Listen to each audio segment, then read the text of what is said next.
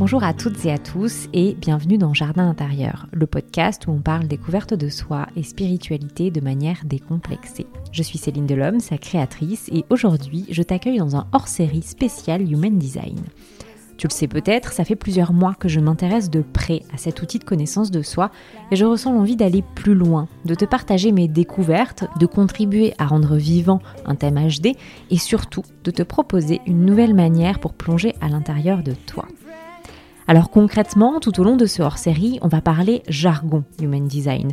Je vais t'expliquer ce qu'est un type, une autorité intérieure, on va parler du thème du non-soi ou encore des centres énergétiques.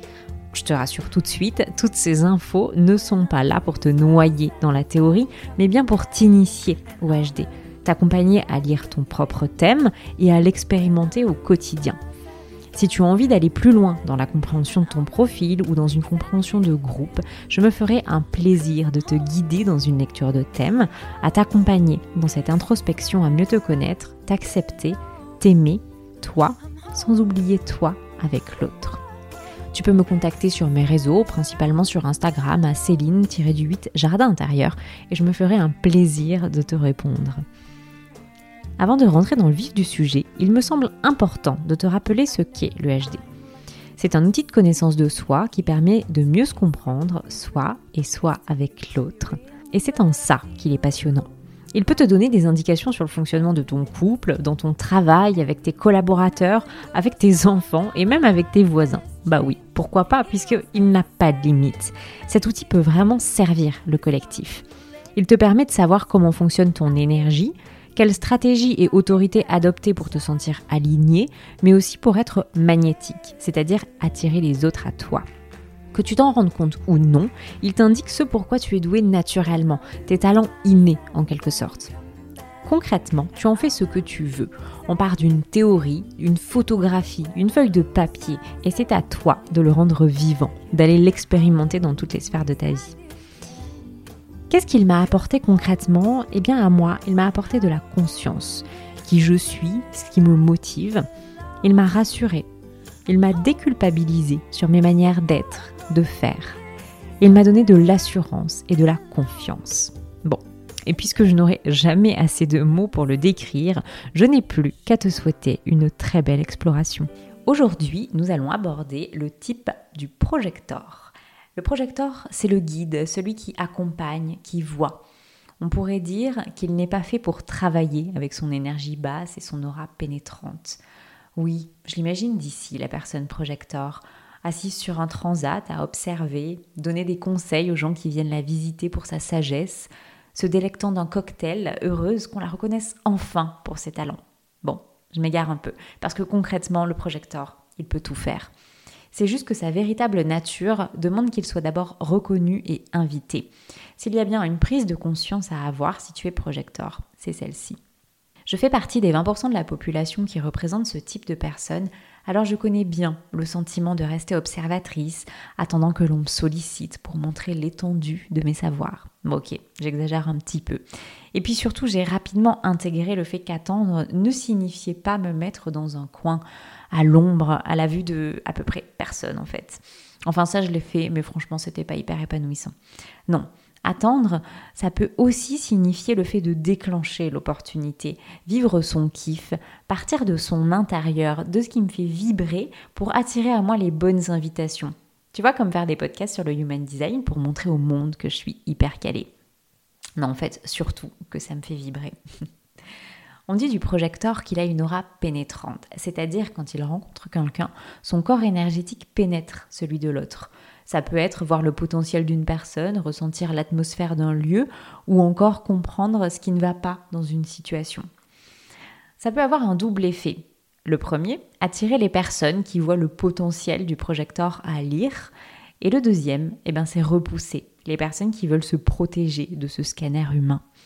Comme je te le disais, le projecteur a une énergie dite basse. En fait, sa propre énergie n'est reliée à aucun centre moteur, à aucun centre énergétique qui te pousse à l'action. Il n'a pas de batterie en lui.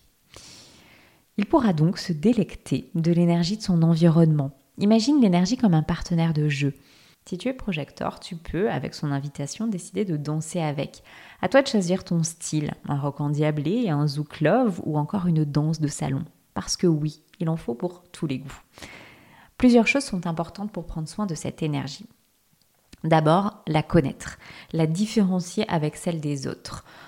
Pour ça, c'est vraiment l'idée de passer des moments seuls pour se ressourcer dans la journée, de créer ton cocon et si possible de se coucher toute seule avant, en fait, pour que les énergies des autres te quittent. Ensuite, ça va être utiliser ton énergie pour ce qui te fait plaisir, te fait vibrer. Ça va être passer par le fait d'être reconnu et invité. Et enfin, danser avec l'énergie des autres, d'une personne, d'un groupe, si ton autorité intérieure, c'est-à-dire ta manière de prendre des décisions, est d'accord avec ça. Mais bon, on y reviendra plus tard. On te reconnaît le talent de voir l'ensemble, prendre de la hauteur sur une situation, un projet ou encore une personne. Le fait d'être hyper efficace en peu de temps, oui, tu as une énergie basse, mais avec une concentration, tu es capable de réaliser une tâche en peu de temps. Tu reconnais le don et talent des autres. Ça te permet de créer des connexions entre les personnes ou euh, d'être facilitateur de rencontres. Ça peut être un bel atout en recrutement aussi. Tu fais partie des personnes qui, ont, euh, qui font preuve de diplomatie. Tu peux par exemple débloquer une situation avec la question pertinente qui va tout changer, ou encore faire cheminer une personne avec une question qui lui ouvrira les yeux. Bref, l'idée c'est que tu n'y vas pas en frontal. Ta stratégie en tant que projecteur est, comme je te l'ai déjà dit, de créer des opportunités pour atteindre ton but ultime qui est le succès. Par succès, on entend éveil intérieur. L'idée c'est d'intégrer ce qui te fait vibrer, ton kiff, et ainsi tu deviendras magnétique et attireras les opportunités, les invitations.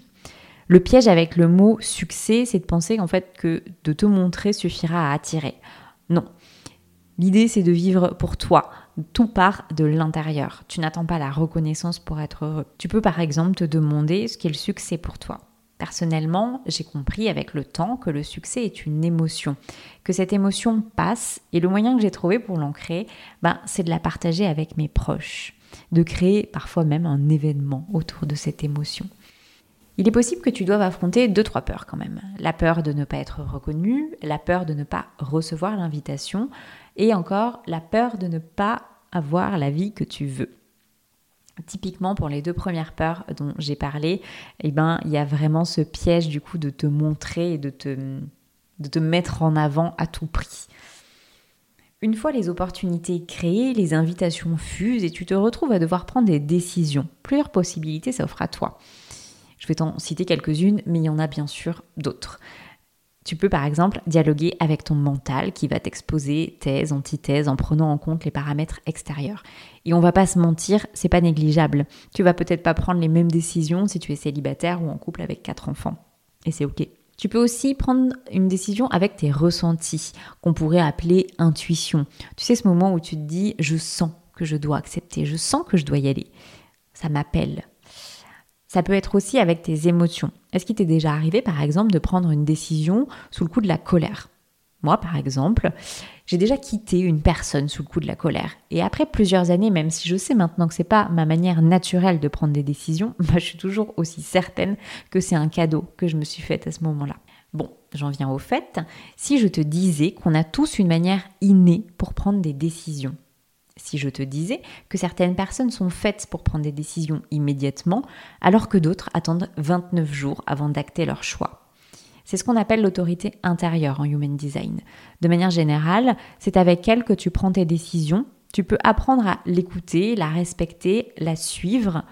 Ça ne veut pas dire que les autres plans n'auront pas leur mot à dire, bien sûr, mais ça peut être un peu le chef euh, de toute cette tribu. Certains projecteurs prennent leurs décisions en discutant, en, parlant à voix haute. D'autres ont besoin d'entendre les différentes options de la voix d'un proche, pas pour obtenir un conseil ou être influencé. Non, non, c'est plutôt écouter les possibilités et lorsque ça frétille à l'intérieur, eh bien Branco, elle y va. D'autres encore ont une autorité dite émotionnelle et attendent que leur vague émotionnelle, donc leur vague d'émotion, passe avant d'acter leur décision. Bref, les autorités pour le projecteur sont nombreuses et si tu veux connaître la tienne, euh, bah écoute, tu peux faire ton schéma en ligne. Tu tapes sur Google Test Human Design, tu peux euh, avoir facilement cette réponse. Tu peux aussi me contacter en message privé sur Instagram, c'est le plus simple et je serai hyper contente d'échanger avec toi. Déjà pour définir ce qui est ton autorité et peut-être t'expliquer un peu en détail ce que c'est. Avant de terminer, j'aimerais te parler de l'amertume. Tu sais, cette émotion qui laisse un mauvais goût dans la bouche ou parfois un goût d'inachevé. Elle peut s'apparenter à de la déception aussi. Si tu es projecteur, est-ce que tu reconnais cette émotion? En Human Design, c'est ce qu'on appelle le thème du non-soi.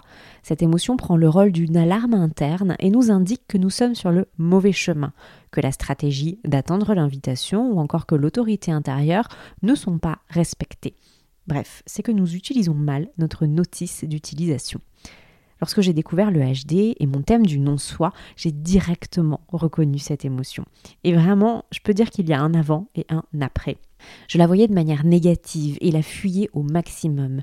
Aujourd'hui, j'ai presque envie de la remercier lorsque je croise son chemin, puisque je connais sa signification. Elle me renvoie à mon pourquoi et me pousse à l'observation. Et en bonne projecteur que je suis, j'adore ça. J'espère que cet épisode t'a plu. Tu as apporté des éléments de réponse sur le human design, sur le type projector si tu l'es, mais aussi bien sûr si, les membres de, ton, si des personnes de ton entourage le sont aussi.